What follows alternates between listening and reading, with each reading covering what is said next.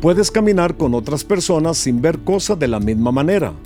Si te gusta ser querido por otros y a quien no, ayuda a ser agradable. Una de las cualidades más agradables que un ministro puede poseer es la gentileza. Ser gentil significa ser comprensivo, no demandante. Solo dos personas en la Biblia fueron referidas como gentiles, Jesús y Moisés.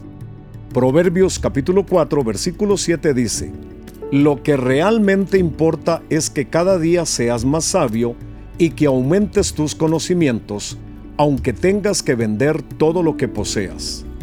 Ser comprensivo funciona en todo lugar, en el hogar, la oficina, reuniones de trabajo, incluso en el tráfico. Dios soportó mucho de nosotros, probablemente porque Él nos comprende. Si Dios puede tolerar nuestras inconsistencias, debemos aprender a comprendernos unos a otros. Esto es gentileza. Gentileza a veces se traduce como mansedumbre y muchas veces lo confundimos como una debilidad, como la esposa dominante que le dice a su esposo, ¿eres un hombre o un ratón? Adelante, grita. Sin embargo, quien tiene mansedumbre, gentileza, cuya fuerza es controlada por el Espíritu Santo, es el tipo de persona de Dios.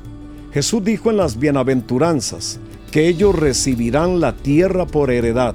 Mateo capítulo 5 versículo 5.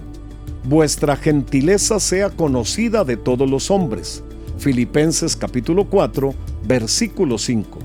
Si quieres vivir una vida solitaria e insatisfactoria, nunca admite tus equivocaciones, césabelo todo, siempre habla y nunca escucha. Es cierto que nunca verás las cosas exactamente igual que otros, pero la gentileza, que es un fruto del Espíritu, puede ayudarte a caminar con otros. Gentileza. Gracias por acompañarnos. Para mayor información de este y otros podcasts, visita naspodcast.com.